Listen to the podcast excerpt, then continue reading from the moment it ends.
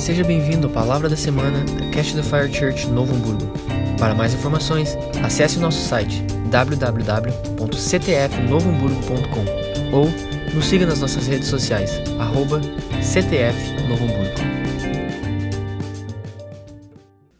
Boa noite, queridos. Me sinto em casa também, amo vocês, amo os pastores de vocês. É, Robson falou legal hoje, não brincou comigo, eu achei isso.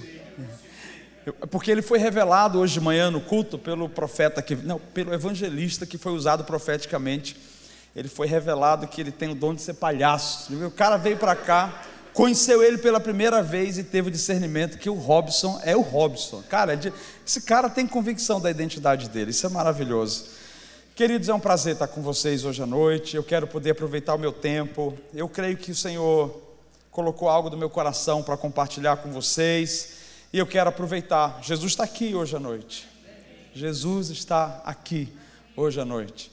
Se você puder abrir o seu coração e os seus ouvidos para tirar um minutinho para me ouvir, um minutinho não, vai ser mais um pouquinho, mas enfim, alguns minutinhos para me ouvir, eu quero poder compartilhar daquilo que Deus tem colocado aqui sobre a importância da igreja, a importância do que é servir a Jesus, a importância do que foi o ministério de Jesus. E hoje eu quero falar basicamente sobre esse legado que Jesus deixou, que a igreja precisa não apenas relembrar, mas a igreja precisa praticar.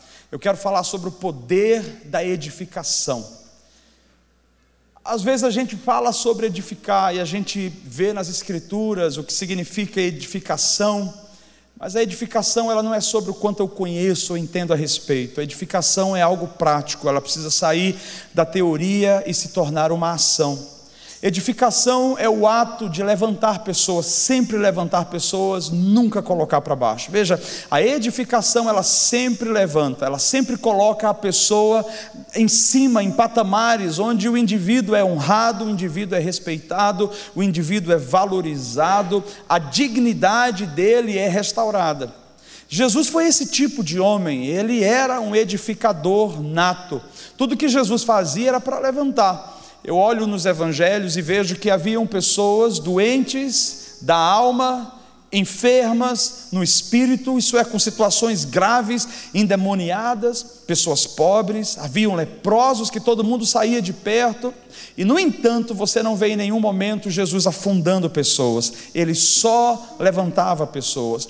Quando nós edificamos, ou quando nós nos movemos em edificação, nós tiramos pessoas do ambiente da miséria espiritual, nós tiramos pessoas da rejeição, nós tiramos pessoas da orfandade, nós arrancamos e libertamos pessoas das garras do inferno. O papel de Jesus na sua vida ministerial era justamente deixar um legado onde a coisa mais importante que a gente precisa aprender na vida é que nós estamos aqui como representante dele para edificar pessoas. Isso é sempre levantar, nunca colocar para baixo. Sempre levantar e nunca colocar para baixo. E existem várias maneiras de fazer isso, e eu espero conseguir discorrer com você dentro de um personagem que pouco ouvido, pouco conversado a respeito.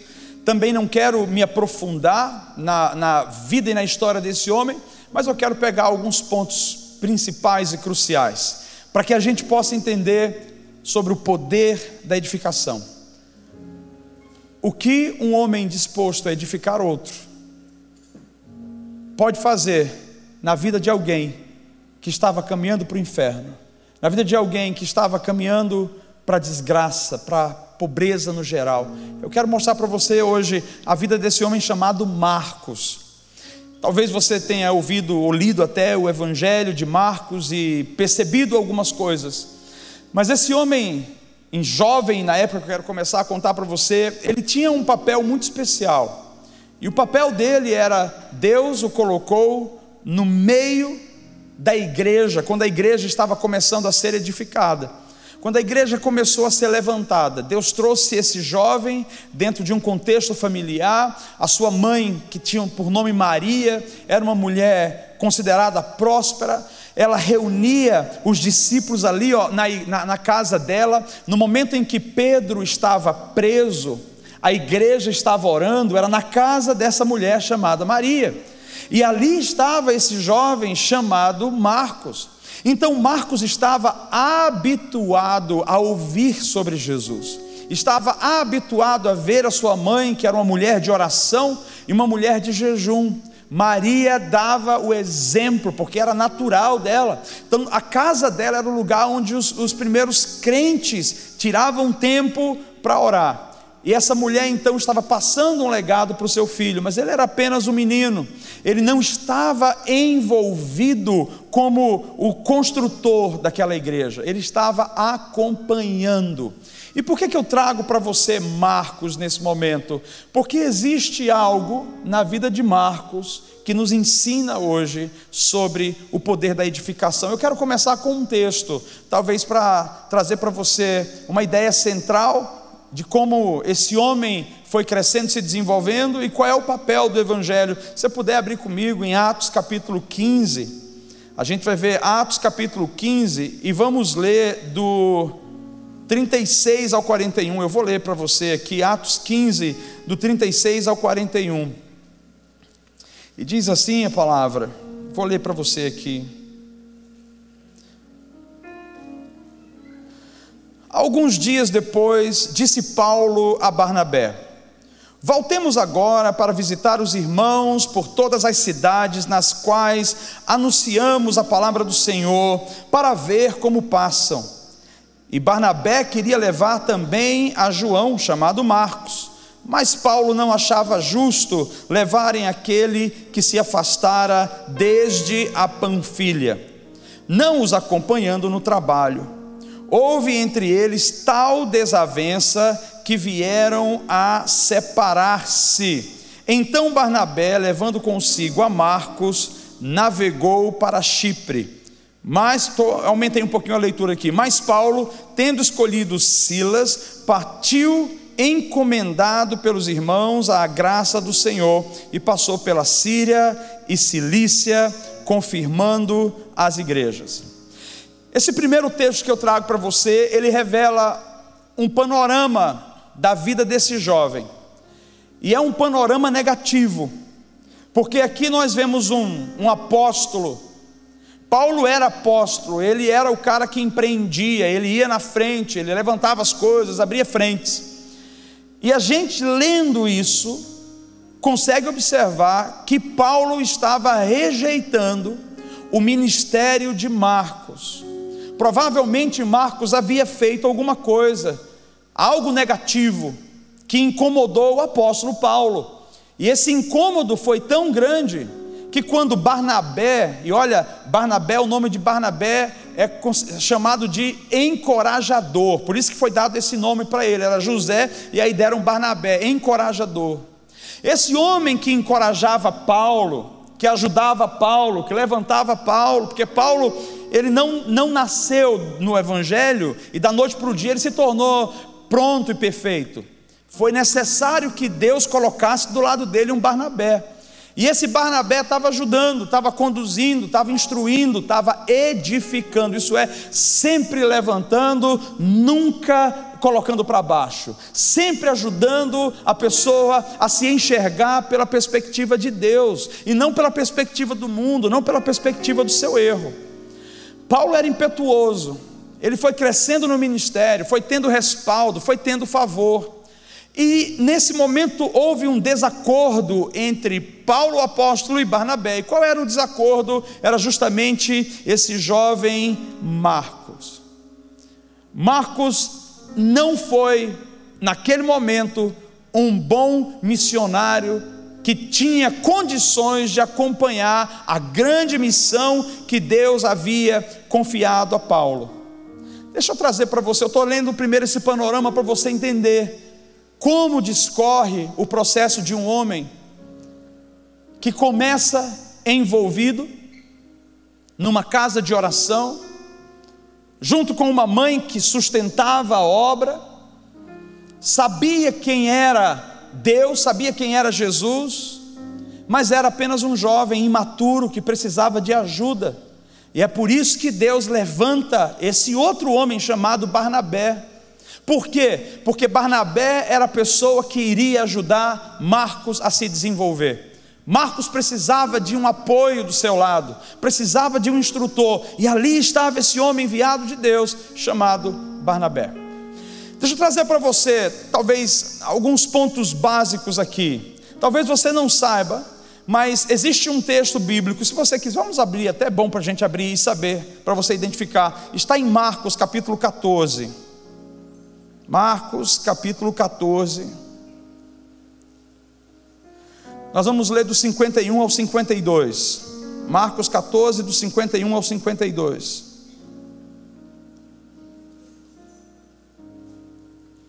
Diz assim: Seguia-o um jovem, coberto unicamente com um lençol, e lançaram-lhe a mão, mas ele, largando o lençol, fugiu desnudo. O único relato sobre esse caso está aqui no livro, de, no Evangelho de Marcos. Por isso, os historiadores acreditam que ele estava relatando a sua própria situação, o que ele havia experimentado. E o que, é que a gente acabou de ler aqui? Chega num dado momento, quando Jesus é alcançado pelos soldados e ele se entrega a ser preso, Jesus agora está na via dolorosa. Marcos, porque fazia parte daquele contexto lá atrás, ele fazia parte do contexto de ver o que estava acontecendo, ainda jovem demais. Ele levanta e ele vai atrás ver o que estava acontecendo. No meio da noite, da madrugada, houve aquela gritaria. Jesus é levado pela via dolorosa. Ele pega um lençol, se enrola e ele vai seguindo Jesus. Os guardas olham e o identificam como um discípulo. Quando o prende, ele não consegue permanecer com Jesus. O medo de ser preso, o medo de ser julgado como Jesus estava sendo julgado e terminar na cruz. Ele fez o que muitos de nós faríamos. Ele simplesmente correu. Ele não pensou duas vezes entre a sua própria vida e a sua nudez, isso é, a sua exposição. Então ele saiu correndo, desnudo, diz a Bíblia, e foi embora. Por que, que eu estou te falando isso aqui? Porque isso aqui revela o que havia no coração desse jovem, o conflito que ele carregava consigo. Havia uma situação no coração de Marcos que fazia com que provavelmente ele não se visse como alguém capaz de encarar algumas alguns desafios, algumas tarefas. Então, nós já vemos que nesse processo que ele, ele segue Jesus e quando é pego, ele foge, havia algo que estava interminado aqui, algo que não estava completo. Era um menino fujão. Por que será que ele fugia? Por que será que ele não conseguia permanecer no momento em que exigia dele uma responsabilidade, no momento em que era exigido dele um compromisso? Provavelmente esse menino não cresceu, e aí eu posso afirmar pela, pela reação, não estou dando certeza, estou avaliando o contexto histórico. Provavelmente esse menino, ao crescer, ele não foi afirmado o suficiente. Pessoas, quando não são edificadas a partir do seio familiar, elas tendem a ser inseguras elas podem ser bem dotadas, elas podem ser bonitas, elas podem ter uma boa conversa, uma boa dicção, elas podem ser inteligentes, mas elas olham no espelho como se elas não fossem nada, como se elas não conseguissem. Então chega um momento que elas se deparam no momento decisivo e ao invés de dar um passo para dizer eu vou permanecer, eu vou conseguir, eu vou cumprir, elas retrocedem. Isso é a falta da edificação. Por que, que a edificação é tão importante? Porque a edificação nos faz enxergar a nós mesmos pela perspectiva de Cristo. Deus, através de Jesus e do Espírito Santo, nunca vai olhar para você e julgar você. Ele não fica na mente dele conspirando contra você. A sua fraqueza não significa nada para ele, porque o poder dele se aperfeiçoa na sua fraqueza. A sua imaturidade não significa nada para Ele, porque Ele te deu o Espírito Santo, que é o mestre dos mestres, que te ensina todas as coisas. A sua inabilidade de fazer alguma coisa não significa nada para Jesus, para Deus, porque quando Ele olha para você, Ele diz assim: Você pode todas as coisas em mim, porque eu te fortaleço. Então, em nenhum momento você vai encontrar na Bíblia, nem em nenhuma outra experiência, Deus afundando o homem, colocando o homem para baixo, humilhando, sufocando, é, é, sucumbindo o homem. Pelo contrário, ele sempre levanta. Pessoas que não são edificadas, elas tendem a não completar ciclos. Essa edificação, ela não é algo que, enfim, que vai aparecer como mágica. A edificação é um processo intencional. A edificação é um processo de Deus. Eu preciso entender primeiro quem eu sou. Entendendo quem eu sou, então eu posso edificar. Falava agora com a Kate, que é uma das pastoras da igreja que está com a nossa equipe aqui, onde eu dizia para ela o grande, talvez o grande risco nosso como ser humano é que às vezes a gente olha para as pessoas estabelecendo expectativas. E olha, quando nós colocamos expectativas, nós esperamos um retorno. E às vezes as pessoas não vão conseguir nos retornar, ou melhor, não vão conseguir suprir as nossas expectativas. Em algum momento você vai falhar como esposo, em algum momento você vai falhar como esposa. Em algum momento você vai falhar como chefe, como pastor. E nesse processo que a gente falha, enfim, eu estou frustrando alguém que esperava algo de mim. Só que quando eu olho para a vida de Jesus, que para mim foi o maior edificador de todos, em nenhum momento eu vejo Jesus esperando de nós alguma coisa, tão tal que ele morreu na cruz. E a Bíblia diz que ele nos amou primeiro, isso é, ele não esperou que eu o amasse para então ele retribuir, ele me amou e aí ele me deu a oportunidade de retribuir em amor. Então, quando eu olho para Jesus, eu vejo que ele curava as pessoas, ele não esperava receber um dinheiro de volta. Eu vejo que ele falava com pessoas e tirava pessoas do lamaçal, e ele não estava esperando reconhecimento. Todos nós, como cristãos, precisamos entender que o processo de alcançar a maturidade nos ajuda a não ter expectativa sobre as pessoas, mas apenas uma expectativa sobre mim. Que tipo de expectativa eu tenho que ter sobre mim? Que eu já tenho tudo o que eu preciso que em mim habita o Espírito Santo, e porque eu sou cheio do Espírito Santo, eu tenho o que as pessoas precisam. Então, quando eu dou sem esperar nada em troca, isso é quando eu dou sem expectativa, se o outro fizer, corresponder, retribuir, tanto fez como tanto faz, porque tem a ver comigo, eu tenho o suficiente, eu transbordo e por isso eu sou um doador. Por que, que as pessoas se sentem ofendidas? Porque muitas vezes elas ouvem algo do outro lado e aquilo fere. Puxa vida, mas eu já fiz tanta coisa. Puxa vida, mas eu já ajudei. Veja, esse tipo de coisa nos maltrata e nos machuca. Aprendendo com Jesus, nós entendemos, nós não fazemos porque o outro vai compreender, nós fazemos porque o bem está em nós, e porque o bem está em mim, eu simplesmente faço, é a minha identidade, eu me movo assim, eu ajudo pessoas. Essa era a forma como Jesus edificava.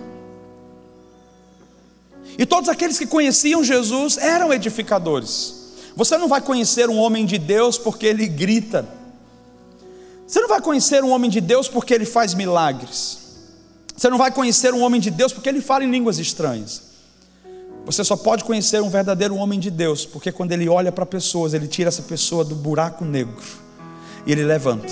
Você conhece um homem de Deus porque ele serve pessoas. Você conhece um homem de Deus porque ele ama pessoas. Eu conheço que Jesus veio de Deus porque ele veio para servir e não para ser servido. Eu conheço que Jesus veio de Deus porque ele não estava preocupado com a sua própria vida, com a sua própria reputação. Antes ele entregava a sua própria vida, ele investia os seus recursos, ele dava do seu tempo, porque o alvo dele era: eu sou curado, eu já experimentei toda a plenitude e agora eu quero que todo mundo experimente isso também. Então ele era um distribuidor de edificação. Esse jovem provavelmente não cresceu num ambiente como esse, assim como muitos de nós. Talvez a maioria de vocês assentados aqui ou assistindo a gente em casa, nasceu num lar desestruturado, disfuncional. Às vezes nós não tivemos os nossos pais olhando para nós dizendo: Filho, você é demais, você é maravilhoso, eu acredito em você. Pelo contrário, muitos diziam: Não fez mais do que a sua obrigação. Eu esperava que fosse isso mesmo. Se fosse menos, você ia ver, ia levar uma surra. Então, ao longo da vida, nós vamos distribuindo feridas ao invés de distribuir edificação. Se eu olho para Jesus e vejo que em nenhum momento ele conspira contra mim, se eu olho para Jesus e vejo que em nenhum momento ele, ele está planejando algo ruim para mim e é incapaz de pensar algum pensamento ruim sobre mim, o mínimo que eu posso fazer é retribuir isso, retribuir isso para as pessoas que estão ao meu redor. Embora Marcos tivesse um lar abençoado, onde ele via a oração, ele se envolvia nesse ambiente. Chegou um momento crucial na vida dele, um momento em que ele precisava se engajar com a mensagem que ele acompanhava, com a mensagem que ele ouvia. Veja, uma coisa é seguir a Jesus, outra coisa é ser discípulo de Jesus. Seguir a Jesus qualquer pessoa segue. As pessoas que seguem Jesus geralmente estão esperando receber alguma coisa. Mas os discípulos, eles não são seguidores, embora eles sigam. Os discípulos não estão ali para receber, os discípulos estão ali para reproduzir o que eles estão vendo, para reproduzir o que o mestre está fazendo. Então nós talvez temos que estabelecer se nós somos seguidores ou se nós somos discípulos. Não é esperado de que um seguidor seja um edificador porque ele não tem compromisso com a mensagem do reino ou do rei. Mas todo discípulo, ele precisa ter compromisso com essa mensagem. Todo discípulo precisa viver nos passos do seu mestre.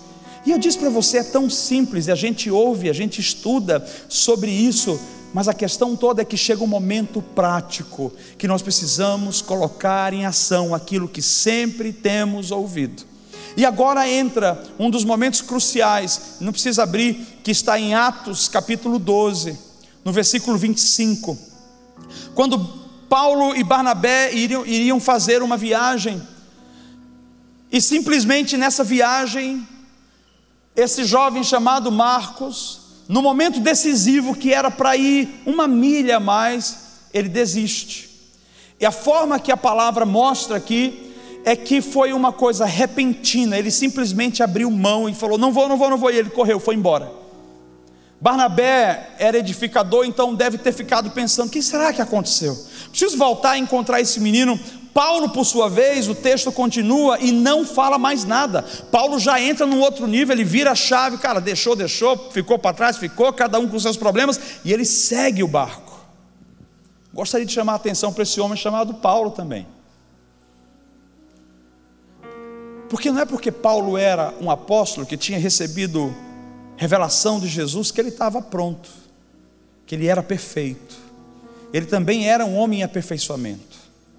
Nós estamos vendo dois cenários: a imaturidade de um homem, de um jovem, que no momento crucial, onde havia sido dado a ele a oportunidade de seguir além numa missão, ele desistiu e abandonou a equipe. Não é fácil. Quando você tem um projeto, você está andando, e do nada, a pessoa que você confiou, investiu ali, ela fala: estou indo embora e abandona e deixa você para trás. É difícil porque desfalca.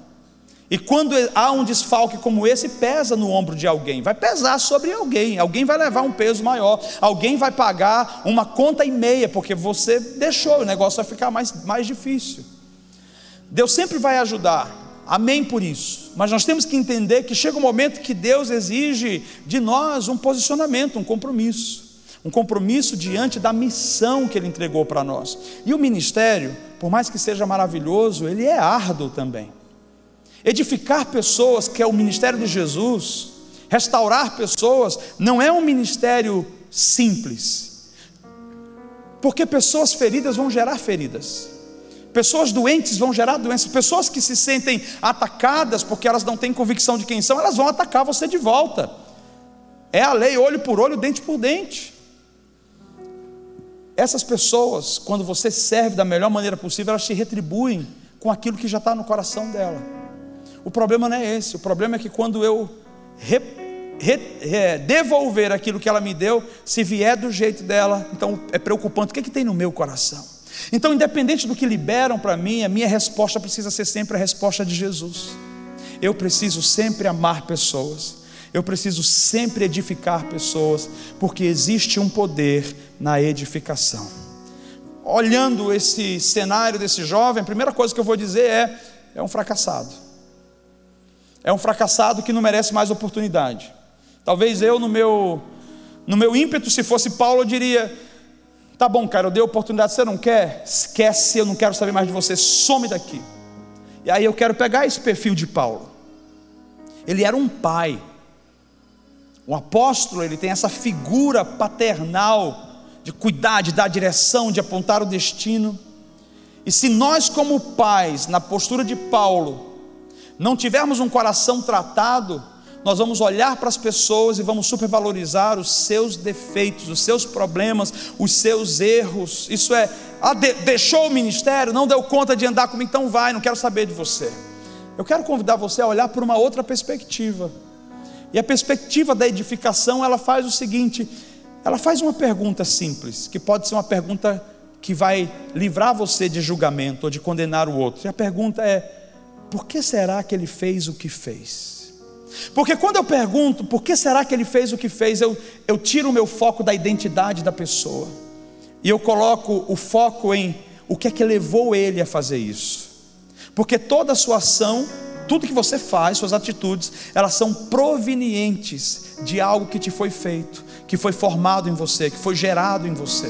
Pessoas traumatizadas, pessoas que carregam traumas, elas reproduzem os seus traumas. Por exemplo, uma pessoa que foi criada num ambiente de abuso verbal, ouviu muito palavrão e muitas palavras que colocavam para baixo, num dado momento, quando ela casar, ou quando ela estiver na escola, ou num trabalho, se o chefe gritar, ela começa a tremer, começa a tremer, começa a tremer, coração dispara e ela revive todos aqueles momentos. Por quê? Porque o trauma é uma marca na alma do indivíduo, que por conta daquela marca, ele gera um conjunto de defesas ao redor daquilo, e a defesa é o que? Retribui com a mesma moeda, foge coloca uma cerca aí, não deixa mais essa pessoa entrar no seu coração, não ter mais contato com você. Então nós temos que não olhar para a identidade da pessoa, porque a identidade de cada um de nós está guardada em Deus. Só Ele pode revelar para você quem você é. Nem você muitas vezes vai saber quem você é. E é por isso a importância de ter pessoas que são edificadoras como Barnabé, tanto na vida de Paulo quanto na vida dos Marcos. Barnabé estava agora aqui lidando com um conflito de duas gerações. Um grande apóstolo, já preparado para o ministério, mas ainda precisando de um pouco de sabedoria para poder saber lidar com os mais fracos. Por outro lado, um menino que havia sido dado uma oportunidade, mas que tinha pisado na bola e realmente gerou um dano para a missão, gerou um dano para aquilo que ia acontecer naquela viagem missionária. Mas esse Barnabé está no meio dos dois porque Barnabé é alguém confiável para conectar gerações. Barnabé é uma pessoa da confiança de Deus para dizer: alinha isso aqui, levanta essa pessoa, não desiste dela, não abre mão dela. Eu poderia até mostrar para você, para mim também nessa noite, quantos de nós mereceríamos o que temos? Quantos de nós merecemos o cônjuge que nós temos? Quantos de nós merecemos o trabalho que temos, os recursos que temos, as coisas que temos? É tudo pela graça, não é porque nós somos bons. Então a misericórdia que muitas vezes nós precisávamos lá atrás e clamamos a Deus e Deus nos deu, hoje, quando a gente se sente mais aperfeiçoado, a gente não se sente responsabilizado em dizer aquilo que me foi dado com misericórdia eu vou retribuir eu também vou ser gracioso com o outro, eu também vou ser paciente com o outro.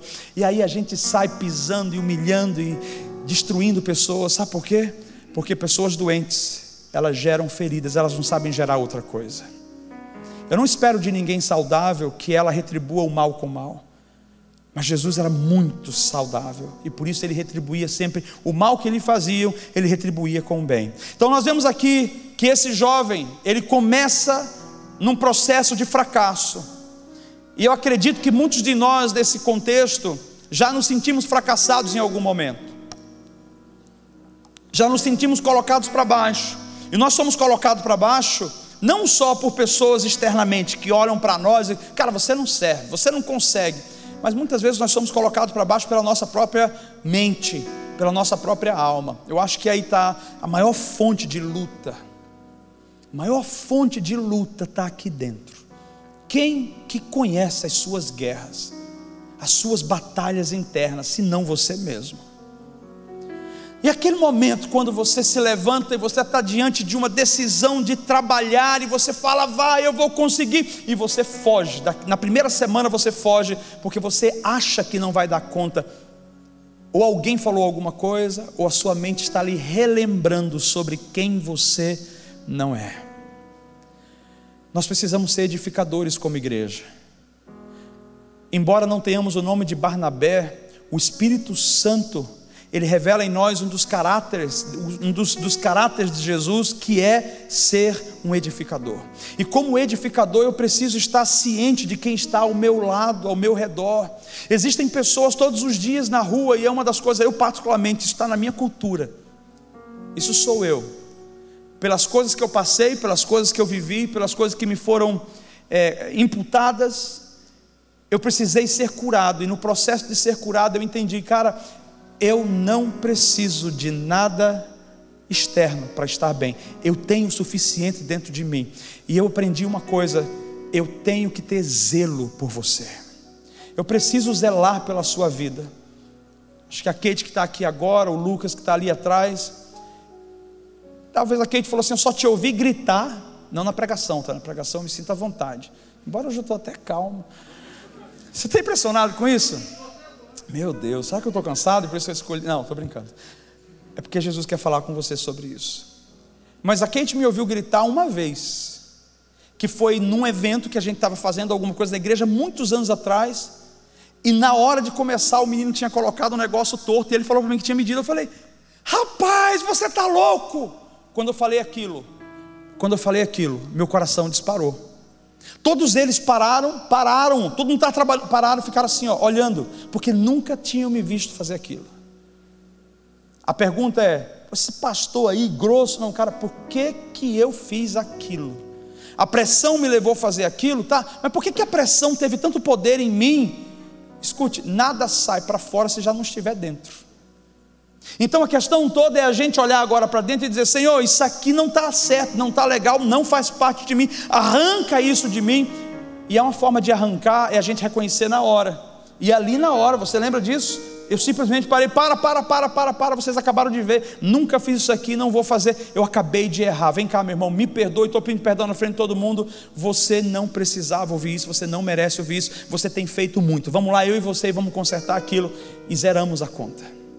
Não é que nós não vamos errar, mas nós temos que ter sabedoria para entender que eu não preciso manter a minha posição, eu não preciso manter uma aparência, eu não preciso manter um status em detrimento de alguém. As pessoas precisam ser edificadas. Esse é o meu maior ministério, esse é o seu maior ministério. É daí que flui o amor. Como que o mundo vai conhecer o amor se nós não amamos? Então esse jovem fracassa. Por conta do fracasso dele, Barnabé precisou se posicionar.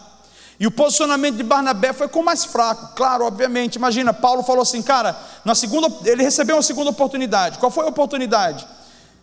Paulo, nós vamos fazer uma outra viagem, vamos levar, vamos levar Marcos. E, e Paulo falou assim: olha, no original fala mais ou menos assim: levar esse fujão, esse desertor, eu não vou levar, eu não concordo. E a Bíblia diz que houve não pouca discussão. Isso é, eu, acredito que era mais Paulo falando que ele era muito falador e Barnabé ouvindo. Mas, mas o que, Barnabé? Mas, Barnabé, para de investir nesse menino. Esse menino não serve. Talvez esse menino vai botar o nosso barco a afundar de novo. E Barnabé falou: beleza, Paulo, segue o teu rumo. Você está garantido, você sabe quem você é. Mas eu não posso abrir mão desse cara aqui. Eu preciso ajudá-lo. E aí Barnabé começa uma trajetória.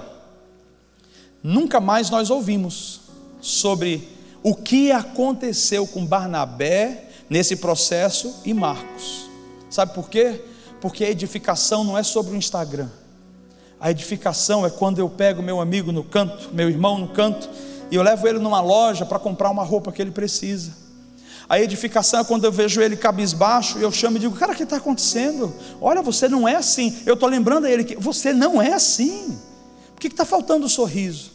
É quando eu olho para ele e digo assim, cara, eu senti de te dar um abraço. Eu sei que a gente não está na época dos abraços. Eu acho que essa é a maior desgraça que tem dessa pandemia, é isso, essa falta de contato. Mas eu preciso entender que se eu não posso abraçar, existem outras maneiras de eu amar. Existem outras maneiras de eu dizer, eu estou aqui, você não está só. Porque você talvez já esteve no lugar de João Marcos, onde foi colocada uma expectativa sobre você, uma expectativa externa e uma expectativa interna.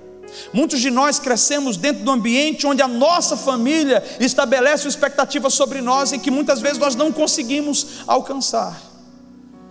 Quando eu era pequeno, eu me sentia a pessoa mais fracassada do mundo.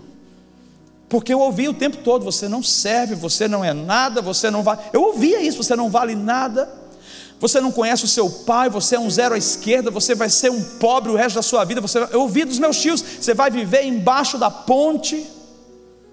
Um dos meus tios falou assim: Você foi fadado ao fracasso. Só porque eles não gostavam da minha mãe, que teve um relacionamento extraconjugal e manchou o nome da família, eu estava carregando um legado. Então veja, a minha infância foi uma, uma infância oprimida. Eu fui, muitas vezes eu abri mão de coisas porque eu não consegui me posicionar. Muitas vezes eu olhava para mim e dizia, cara, eu não consigo, eu não sirvo. E eu olhava para fora e tinha todo o apoio. Realmente você não consegue, realmente você não serve. Só que Jesus tem um plano para cada um de nós. Tem lugar para todo mundo. Tem lugar para Marcos, tem lugar para Paulo, tem lugar para Barnabés. Tem lugar para todo mundo. Você pode não estar aqui em cima hoje, mas a sua vida aí onde você está importa. Você pode não estar caminhando comigo, pregando, viajando no lugar, você pode não estar com o pastor Robson o tempo todo, com o pastor Anderson, mas o fato de você estar aqui hoje é uma maneira de você também edificar o nosso ministério e dizer: Pastor, nós estamos juntos, eu acredito naquilo que você carrega, e eu estou submisso ao que você está liberando. Pastor, libera aí que eu estou aqui. E nós aqui estamos olhando para você e dizendo: Muito obrigado por estar aí. Eu estou aqui por causa de você. Eu estou aqui porque você importa. Se você não tivesse aqui, não tinha razão para eu estar aqui. Você entende que existe lugar para todo mundo e a nossa vida completa uma a outra. Então, como eu posso afundar alguém do meu lado? Como eu posso colocar alguém para baixo? Quando eu coloco meu irmão para baixo, eu estou me colocando para baixo. Quando eu fofoco sobre o meu irmão, eu na verdade estou falando mal de mim mesmo. Quando eu falo sobre, eu estou falando sobre igreja que eu sou pastor local, então sempre eu vejo comentário, né? Eu, eu, falo do meu comentário, de vocês eu não sei. Pô, mas o pastor não dá tempo para gente. Pô, mas o pastor não vai na nossa casa, passar o tempo todo. Como que eu vou na casa de todo mundo? Não dá. Mas todo mundo que me pede tempo tem o meu tempo. Todo mundo que me liga é atendido. Todo mundo que manda mensagem é respondido. Não vou rejeitar ninguém. Mas não dá para a gente fazer tudo. Sabe por quê? Porque tem lugar para todo mundo. Se eu for fazer tudo, primeiro eu vou frustrar pessoas. Mas se nós fizermos juntos, nós vamos gerar uma cultura de edificação. E a gente vai evitar com que pessoas como Marcos, no momento decisivo da sua vida, retroceda, abandone e carregue um estigma. Esse menino começou a carregar um estigma, um estigma mesmo, perdedor, fracassado, mas Barnabé assumiu a vida dele, Barnabé saiu caminhando com ele. E quando Barnabé saiu caminhando com ele, tocando a vida junto com ele, acontece uma coisa milagrosa. Enquanto Deus estava trabalhando com Marcos, ajudando agora a curar as feridas da sua alma, arrumando as coisas. Deixa eu abrir um parênteses aqui. Só existe Barnabé porque existem Marcos. Isso é, enquanto nós precisarmos de edificação, Deus vai levantar pessoas como Barnabés. Os Barnabés não são os seguidores de Jesus. Os Barnabés são os discípulos de Jesus. Aqueles que viram, ouviram, testemunharam e por isso eles reproduzem. Então eles trazem pessoas para perto para poder ajudar essas pessoas a encontrarem a sua identidade, a descobrirem o seu propósito, a alcançarem o seu destino. Talvez como eu, muitos de vocês não tiveram alguém que apontou o caminho, um pai que apontou o caminho. Mas Deus sempre vai levantar uma figura paterna que vai alcançar você no seu pior momento. Eu digo para você, já vou te alertando. Quando levanta-se uma figura paterna, muitas vezes você pode correlacionar essa figura que hoje é uma figura positiva com aquela figura negativa que passou na tua vida. E aquela figura negativa que passou na tua vida, ela revive no corpo desse outro. Você vendo, você fala: Meu Deus, vai fazer de novo comigo, vai me oprimir, vai gritar comigo. A nossa tendência é rejeitar a figura, porque a gente olha para a identidade que nos marcou lá atrás. A gente vê as marcas, a gente julga: todo pastor é igual, todo homem trai, toda mulher é faladora. Vê, a gente coloca estigma. Então, como que a gente vai ser curado? se nós não enfrentamos e encaramos a realidade de que estamos doentes e que não é sobre o outro, é sobre mim. O processo da edificação é uma via de mão dupla. É alguém que levanta você, mas é o processo de você se deixar ser levantado. Se Marcos não se deixasse ser levantado, ele iria ficar prostrado para sempre. Como existem pessoas que estão prostradas e por isso saem da comunhão e do convívio. Hebreus diz assim: não, Hebreus capítulo 10, não, 9, não deixando, irmãos, de é, vos congregar, como muitos fizeram. Isso é, muitos de nós saímos daqui porque a gente entrou e ninguém olhou para nós. Então a gente vai embora. Só que dois problemas, realmente nós, como igreja, às vezes estamos tão doentes, a gente vem para cá para buscar cura, que a gente esquece que nós já temos cura. Você não está aqui para assistir um culto. Você não está aqui para receber mais algo novo. Você está aqui para doar, porque a maneira de receber no reino é doando. A Bíblia diz o que? É melhor dar do que receber. Então você quer receber de verdade? Não vem para cá receber, vem para cá doar. Quando você vem para cá receber, você vai sair daqui pra, provavelmente um pouquinho mais vazio do que você entrou porque o seu objetivo não era, não era puro. Seu objetivo era: eu estou aqui para me aproveitar de uma oportunidade. Mas quando você chega doando, a Bíblia diz que todo doador recebe mais. Então, quando você se esvazia, Ele coloca mais dentro de você. Então, algumas pessoas entram realmente. E quando nós não somos sarados, a gente olha ao nosso redor e a gente fala o quê? Pô, cara, não vou levantar ali para dar lugar para essa pessoa, não. Quiser chegar mais cedo aqui, eu fui o primeiro da lista que coloquei o meu nome lá. Cara, é um visitante, não é sobre você. Vai lá, levanta e dá lugar. Faz como teus pastores fazem. Faz como Jesus faria. Abraça as pessoas. Você nota que quando nós andamos em edificação, nós sempre vamos observar ao nosso redor com um olhar pastoral. Nós vamos levantar pessoas. Uma das, uma das características que eu creio que eu carrego comigo, eu acho que é a, a minha parte pastoral. Eu não sou tão pastor, eu amo pessoas, mas eu não sou tão pastor. Eu gostaria de ser mais pastor. Até tenho um conflito com isso. Enfim, mas eu consigo olhar para as pessoas e consigo me importar com elas. Eu consigo olhar para as pessoas e ver se não está bem, por que, que não está bem, deixa eu perguntar o que é que eu posso fazer. Só que todos nós temos o mesmo espírito de edificação, então todos nós temos a responsabilidade de olhar quem está do seu Olha aí agora quem está do seu lado. Olha quem está do seu lado. Você viu que você sentou aqui e que provavelmente você não se importou hoje à noite em olhar para a pessoa e dizer assim: Você está bem mesmo? Você está bem? Está tudo certo aí? E a gente não pergunta, sabe por quê? Porque a gente precisa comer, a gente veio para cá para receber, vai vir o poder, vai vir a unção. Calma, é dando que se recebe, é quando você se esvazia que você se enche. A edificação não é sobre o quanto eu recebo, a edificação é sobre o quanto eu dou. A gente precisa prestar mais atenção, nós precisamos prestar, prestar mais atenção. Se Barnabé não fosse o edificador, ele não teria prestado atenção em Marcos, e Marcos teria perdido a sua jornada. Por quê? Porque as pessoas vão errar, mas não é porque elas erraram que elas não têm um lugar no reino. Nós só precisamos ajustar. Eu poderia ser um fracassado hoje, a Kate poderia ser um fracassado, o pastor Robson poderia ser um fracassado. Alguém investiu em mim, alguém investiu neles, alguém tem investido em você. Então tudo isso é sobre o investimento de alguém na minha vida, vai me levar a um outro rumo, e quem sabe eu quero concluindo com isso, que é quando a gente percebe a vida desse João Marcos, agora no contraste que ele teve com Paulo. Porque tudo tem um tempo na nossa trajetória, tudo tem um tempo na nossa vida. Deus estava tratando com João Marcos e agora Deus também estava tratando com Paulo.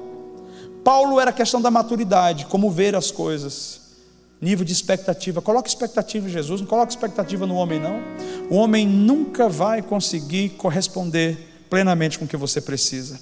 Em outras palavras, não espere do homem aquilo que só Deus pode fazer por você. Se tem alguém que nunca vai mentir para você, é Deus. Se tem alguém que nunca vai falhar com você, é Deus. E quando eu não tenho expectativa, eu sempre amo, cara, porque eu não estou esperando nada mesmo. O cara me dá um tapa e eu amo. O cara me passa a perna e eu amo. É por isso que eu perdoo, é por isso que eu ajudo, é por isso que eu estou ali à disposição. Mas eu sei que Paulo tinha desistido desse menino. E agora nós entramos aqui num, num momento crucial da vida desse menino. Na carta aos Colossenses, se você puder abrir comigo, vamos tentar ler alguns versículos aqui para a gente ver o desfecho dessa história. Na carta aos Colossenses, espera aí, Colossenses, capítulo 4, nós vamos ler o versículo 10. Saúda-vos Aristarco, prisioneiro comigo, e Marcos, primo de Barnabé, sobre quem recebestes instruções. Se ele for ter convosco, acolhei-o. E Jesus, conhecido por justo, os quais são os únicos da circuncisão que cooperam pessoalmente comigo pelo reino de Deus, eles têm sido meu lenitivo, me ajuda, meu apoio. Aqui em Colossenses, Paulo começa a mencionar sobre João Marcos. Eles não estavam totalmente juntos. Mas o trabalho da edificação de Barnabé na vida de João Marcos fez com que João Marcos assumisse o seu lugar no reino. Talvez João Marcos não era para caminhar diretamente com Paulo naquela época. E às vezes tem isso da gente achar que é ali naquele ministério específico, que a gente quer ficar naquele ministério e a gente termina se gerando problema, termina sendo pressionado demais. Às vezes a gente tem que procurar o nosso lugar. O lugar dele era com Barnabé edificando a igreja. Veja, o fim era o mesmo, era edificar a igreja, mas cada um num lugar. Então aqui nós vemos aos Colossenses ele dizendo: Lembra de João Marcos, recebe João Marcos que já tem instruído vocês. Significa que esse menino foi crescendo em maturidade. Significa que esse menino agora estava ele tinha recebido uma boa lição de, de Barnabé e ele estava colocando em prática, isso é, estava instruindo o corpo. Olha o próximo versículo. Vamos ler o 11, né? Eu li até, acho que eu já li o 11, deixa eu ver. É, já li o 11, isso mesmo. Ele estava instruindo a igreja. E aí Paulo faz menção dele, acolhei-o, porque eles têm sido um incentivo para mim no ministério. Quando nós somos restaurados, e para mim isso é, é o maior poder de todos, qualquer ação que a gente faz no reino afeta gerações e gerações, milhares e milhares de pessoas. Embora João Marcos não tivesse junto com Paulo, a ação de edificar a igreja veio como um efeito cascata e chegava aos ouvidos de Paulo. Lembra aquele menino? O cara tá, meu Deus, o cara tá pregando, o cara restaurou um casamento, o cara abriu uma nova igreja, o cara tá ajudando a igreja a crescer. Sabe por quê? Porque o poder da restauração é um grande testemunho que vai influenciando e impactando gerações à frente, famílias à frente. Por que, que Deus quer tanto nos restaurar? Para que você não tenha mais um passado, que você fique se lamentando, chorando, mas agora você tem um testemunho. Você não fala mais do seu passado, dos seus fracassos, dizendo, cara, não sou nada. Não, é. não, agora você fala assim, cara, realmente eu errei ali atrás, mas o Senhor me restaurou. Hoje eu sou uma nova pessoa. O seu testemunho começa a mudar vidas. Você sabia que quando nós somos centrados demais em nós, nós falamos tanto das nossas desgraças, que nós não temos tempo de falar das coisas que Jesus tem feito na nossa vida? E ninguém edifica o outro com desgraça, pelo amor de Deus. Eu estou para resolver umas coisas no meu grupo, nos grupos da igreja lá, que eu, alguns eu participo. Meu Deus do céu, mas as pessoas só falam de doença, de pobreza, de miséria. Cadê a positividade, pelo amor de Deus? A gente gosta de ouvir coisa boa. Você não, você não ouve coisa ruim? Não, não, não dá um peso aqui, uma coisa negra? Coisa ruim. Quando você ouve coisa boa, o que é que faz com você? Se alegra você fica feliz. Nós temos mais motivos de falar as coisas boas, porque Jesus todos os dias tem feito algo em nós. E quando você começa a compartilhar coisas boas, o retorno também é coisas boas. Isso é, compartilha os testemunhos, compartilha o que Jesus está fazendo. Mas o que não aconteceu, deixa de lado, uma hora ele vai fazer e você vai voltar a compartilhar aquilo. Nós precisamos entender que a nossa vida de edificação começa por uma ação intencional. Talvez você não tenha um Barnabé direto do seu lado, mas essa igreja aqui, ela é um tipo de Barnabé para você. Ela é uma incubadora de destinos. Você entra aqui, você está dentro de um útero, você chega quebrado, você chega doente, você sempre vai receber amor. Você não está aqui sendo julgado, você não está aqui sendo controlado, você não está aqui sendo manipulado, você sempre recebe amor. Então receba isso e passe à frente complete essa onda de generosidade, essa onda de edificação. Abre comigo em Filemão, Paulo fala também ao Filemão, fazendo referência a esse jovem, no, no versículo 24, que vai dizer assim: 24. Marcos, Aristarco, Demas e Lucas, meus cooperadores, a graça do Senhor Jesus Cristo seja com o vosso espírito. Cara, o menino que abandonou, que deixou tudo para trás, agora é citado por Paulo como meu cooperador. Deixa eu falar sobre você e sobre mim. Deus nos deu oportunidades, Ele faz a obra da mudança, mas Ele nos deu oportunidade de reescrever a história, pisar em cima daquilo que antes era nocivo e escrever uma nova história de restauração e de vida. Quando nós escrevemos essa nova história, muitas vezes as pessoas que antes colocaram estigma sobre nós, elas são obrigadas a mudar o que elas pensaram sobre você, porque você se posicionou na sua identidade. Aqui, Marcos, que era conhecido como um desertor, agora Paulo já começou a chamá-lo de meu cooperador, isso é, aquele que tem me ajudado, aquele que tem contribuído com a minha vida. Jesus não chamou você para ser uma pedra de tropeço. E é certo que muitos de nós, por conta dos nossos, nossos problemas, das nossas doenças, terminamos nos tornando uma pedra de tropeço. Jesus chamou você para ser cooperador, para ajudar pessoas, para levantar pessoas, para colocar pessoas para cima. Nós já vamos fazer algo prático com relação a isso. Eu quero finalizar aqui, 2 Timóteo capítulo 4, versículo 11. 2 Timóteo, capítulo 4, versículo 11. Olha o que Paulo diz. Somente Lucas está comigo. Toma contigo Marcos e traze-o, pois me é útil para o ministério. Não sei se você sabe, mas esse momento aqui era um momento obscuro na vida do apóstolo Paulo. O momento em que ele se desconectou daquele jovem Marcos era o momento do auge dele. Lá estava Paulo fluindo, caminhando, Deus dando respaldo, sinais, prodígios, maravilhas. Aqui Paulo já estava avançado em idade, dentro de uma prisão fria, um ambiente hostil, prestes a morrer. E naquele ambiente ele olha para si e é nesse ambiente, quando a gente está sozinho, que a gente pensa quem realmente está conosco. Quem é que eu tenho ao meu lado? Quem que eu posso contar comigo? Uma das coisas que a gente mais ouve do seu, do vosso pastor aqui, que tem um ministério engraçado, mas eu, eu acho ele sério. Ele sempre fala, a gente, lá na igreja a gente fala direto isso. Ele foi lá ensinar a gente, eu tenho que levar ele de novo, foi muito bom. É que ele não tem agenda, ele é muito bem cotado por aí. Ele fala assim, ó, Todos os seus recursos estão em seus relacionamentos.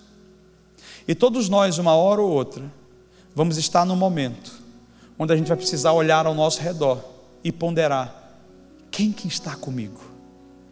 As pessoas que estarão com você são aquelas que você edificou. As pessoas que estarão com você são aquelas que você honrou. Porque ninguém dá conta de ficar levando patada o dia todo. As pessoas que estarão com você são aquelas que você, no momento de maior crise, foi lá, tirou do seu bolso e ajudou. Paulo estava orando, olhando ao redor, e aquela pessoa que ele menos imaginou que poderia estar junto com ele, foi curado lá atrás, foi restaurado lá atrás. O poder da edificação. O menino que era perdido, alguém pegou ele, trouxe para o lado e disse: Você é mais do que isso. Eu vou te ajudar. Você pode, você consegue trouxe ele para perto e disse: Não tenha medo. Você fracassou uma vez, mas eu vou estar do, lado, do seu lado de novo. Fracassar a segunda vez, eu vou te ajudar de novo, porque é possível. Jesus disse para nós que era possível. O poder da edificação faz com que pessoas imprestáveis se tornem pessoas úteis. Eu esperava Paulo falar vários nomes aqui, mas ele disse: Só tenho comigo a Lucas, traz-me João Marcos, porque me é muito útil no ministério. A edificação faz com que pessoas voltem a ter brilho de novo, com que elas sirvam e elas sejam reconhecidas pelo valor de quem elas realmente são. Traga-me João Marcos, porque no momento em que eu estou só, nessa prisão obscura, nessa prisão amedrontadora, eu sinto que esse menino tem algo a somar comigo, e aí é onde eu digo: não importa qual seja o seu ministério, você sempre vai ter algo a somar. A sua vida vale a pena. Tudo que você viveu até hoje ajudou você a trazer, ajudou tra trazer você até esse momento. E eu digo para você, Deus quer restaurar você de tal forma que grandes homens de Deus vai olhar para trás e vai dizer: chama ela aqui porque quando ela fala, ninguém fala como ela. Oh, você pode convidar ele aqui, porque ele faz uma comida como ninguém faz essa comida. Oh, esse cara é um cooperador como ninguém. Então, não sei se você está conseguindo compreender, mas existe aqui Paulo apóstolo, de um lado, que precisou amadurecer na sua liderança, em não colocar expectativas em ninguém e só esperar do Senhor e fazer o que Jesus fazia. Eu acho que esse homem aprendeu uma lição direto com Jesus, tipo assim, Saulo, cara, você não era esse bambambam bam, bam todo. Não trata o menino assim. Mas ao mesmo tempo houve um trabalho nesse menino que entendeu, cara, eu errei, eu falhei com esse cara aí, porque eu também preciso reconhecer meus erros. A maneira de eu ser curado é reconhecer, cara, eu errei, eu retrocedi, eu deixei você na mão, eu abandonei, eu voltei para o mundão, mas olha só, hoje eu estou aqui, eu estou cooperando com você. E para mim isso fecha com chave de ouro, para eu entender que o, o maior ministério de cada um de nós. Não é sobre quão longe nós vamos, mas é sobre quão longe vão os nossos discípulos. Jesus não fez tudo o que nós estamos fazendo hoje, mas o sucesso dele está em eu completar a minha carreira. O sucesso de Jesus está em eu cumprir o meu propósito. Cumpra o seu propósito cumpra a sua carreira. E nós vamos fazer isso de maneira prática agora, edificar um ao outro. Eu quero convidar você a ficar de pé. Eu creio que Jesus está aqui e que Ele está nos ensinando algo que é importante. Não pode até ligar, desculpa. Eu também desligo na minha lá, mas também mando ligar. Eu digo para essa, poxa, parece que bola de neve só quer apagar a luz o tempo todo. Olha só, eu não sei quem você vai procurar, eu não sei quem você vai procurar, mas eu queria desafiar você nesse momento. Escuta só, eu não sei quem você vai procurar, mas eu queria desafiar você a entender que você é um doador, você não é um necessitado. Você pode estar mal hoje, você pode estar quebrado, mas você tem alguma coisa, e essa pouca coisa que você tem é a oferta que você vai dar hoje à noite, na vida de alguém que vai fazer você receber um pouquinho mais. Porque no reino não é sobre o quanto eu recebo, é sobre o quanto eu dou. Então eu quero convidar você a doar o quê? Doa uma porção de edificação a alguém. Pode ser com seu cônjuge? Pode. Eu queria que o seu cônjuge fosse algo extra. Procura alguém, uma outra pessoa, e seja canal de Deus para essa pessoa. O que, que você vai fazer? Você vai procurar. Eita, derrubou o chimarrão, meu Deus. Que desperdício, é um sacrilégio. Você vai procurar. Meu Deus do céu, logo no dia que eu vim aqui. Você vai procurar alguém agora. E você vai abençoar a vida das pessoas. vou te falar como você pode abençoar. Faz o seguinte, homem com homem, mulher com mulher, para não confundir o que eu vou falar aqui. Fala assim, cara, você é uma bênção. A sua vida vale a pena. Ou se você conhece a pessoa, fala sobre uma qualidade dela. Às vezes a mão no ombro, só em dizer assim: olha só, eu acredito em você. Jesus tem um projeto para você, ou às vezes você tem uma palavra profética, você libera. Mas eu não queria que nenhum de nós ficássemos só como receptores hoje. Eu gostaria que a gente fosse doador. Porque se você quiser sair daqui abastecido, eu quero te dar a oportunidade. Eu estou te dando a oportunidade de ofertar agora. Ofertar algo que você tem, por menor que seja, na vida de alguém. Vamos fazer isso? Posso contar com vocês? Oi, até cortaram o microfone. Posso contar com vocês? Sai do seu lugar, encontre alguém e edifique a vida dessa pessoa. Vamos lá, não importa se você não conhece ela, edifica. Começa a praticar o ministério de Jesus nessa noite.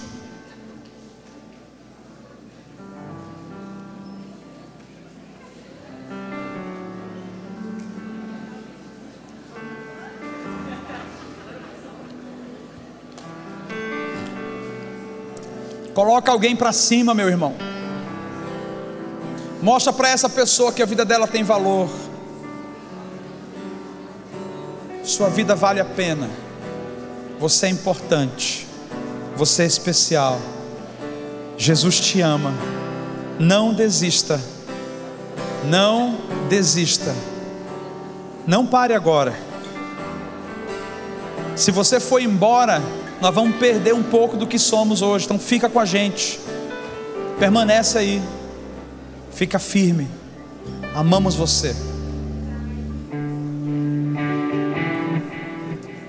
Se por um acaso você edificou e você vê que tem alguém que está sozinho, vai lá, pega essa pessoa e fala com ela. Temos dois minutos para isso.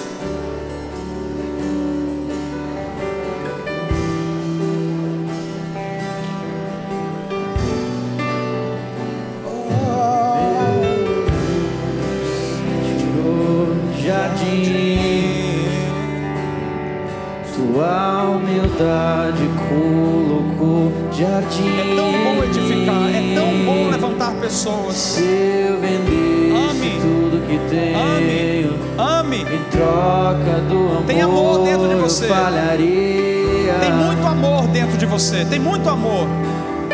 Tem muito amor aí. Tem muito amor. Deixa fluir. Pois o amor não se compra. Deixa fluir. Deixa fluir, igreja.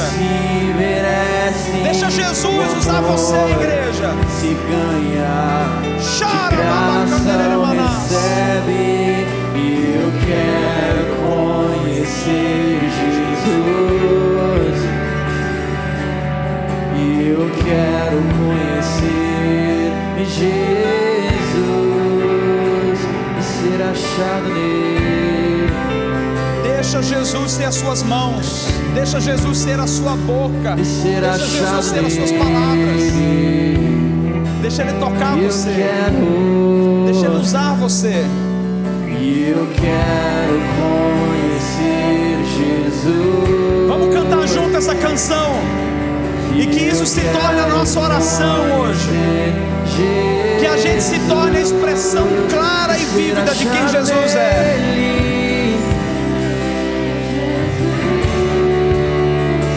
Diz isso para ele.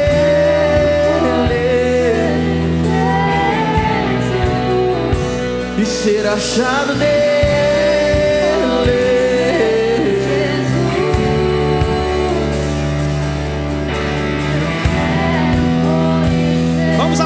Se você puder continuar edificando, continue.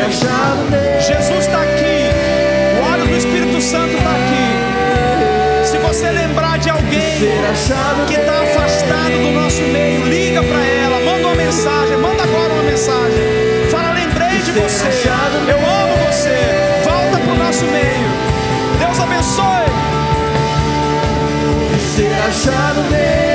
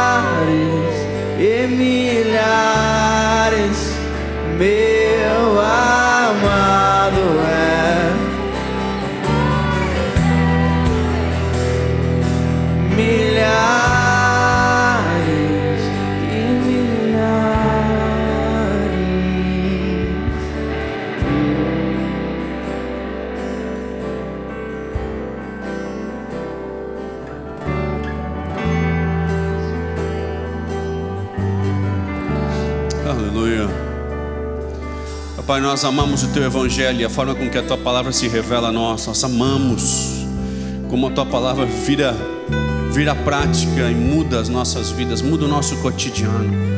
Obrigado, Pai, porque a Tua palavra ela é revelada, ela é, ela é nova, ela é viva, ela é verdadeira, Papai. Nós te amamos. Nós te amamos, Papai, por isso. Aleluia.